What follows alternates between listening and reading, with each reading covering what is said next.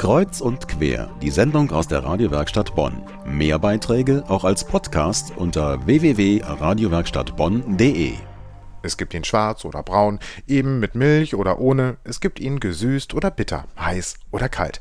Den Kaffee. Er darf einfach nicht am Morgen fehlen und auch sonst so während des Tages. Doch kennen Sie den Unterschied zwischen dem Kaffee aus dem Supermarkt und fair gehandeltem? In Troisdorf wurde am vergangenen Sonntag fair gehandelter Kaffee verkauft. Mein Kollege Christian Böck hat ihn probiert.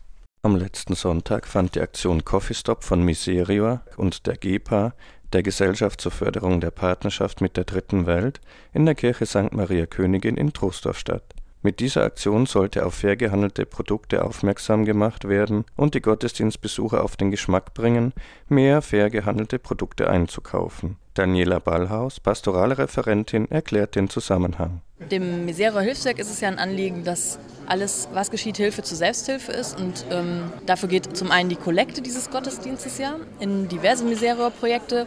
Diesmal wahrscheinlich zu dem Schwerpunktthema Schöpfung bewahren, damit alle leben können. In Projekte mit alternativen Energiequellen oder überhaupt Strom in Favelas und was weiß ich, wo es eben noch keinen gibt. Und zum anderen eben diese GEPA-Projekte, die ja auch immer kleine kooperativen Initiativen vor Ort unterstützen, die dadurch aus eigenen Kräften ihr Leben besser gestalten können. Zwei Projekte aus Brasilien, die vom Seelsorgebereich unterstützt werden, wurden bei der Aktion Coffee Stop vorgestellt. Brasilien ist eines der Schwerpunktländer der Miserio Fastenaktion in diesem Jahr. Hans-Josef Dalmus erzählt über die Anfänge des ersten Projektes in den 50er Jahren. Wir haben damals ein Gemeindehaus gebraucht und dann haben einige Leute gesagt, wir müssen gleichzeitig etwas anderes noch machen. Man braucht in der ganzen Welt Steinhäuser und haben dann diese Adresse gefunden in Florianopolis im Süden Brasiliens und haben dort gleichzeitig mit dem Bau unseres Gemeindehauses ein erstes Haus bauen können für ein Zehntel dessen, was wir hier aufgebracht haben. Im Seelsorgebereich wurde durch den Gewinn beim Verkauf von Waren aus dem fairen Handel eine zweite Gemeinde im Norden Brasiliens unterstützt. Beate Kühle, Pfarrgemeinderätin des Kirchengemeindeverbandes Troisdorf, erzählt. Die Rückmeldung war immer sehr groß. Wir hatten auch Besuch von dem damaligen Pfarrer aus Esperantina mit einer Gruppe mit zwei Jugendlichen, damals als der Weltjugendtag war.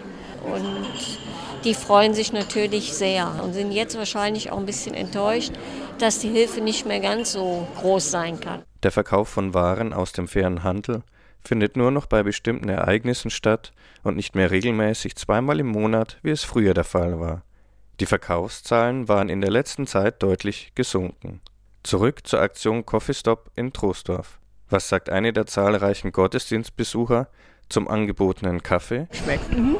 Ich denke, es gab mal, aber das ist auch schon lange her, Anfangsschwierigkeiten. Da war er etwas zu scharf geröstet. Das ist jetzt nicht mehr der Fall.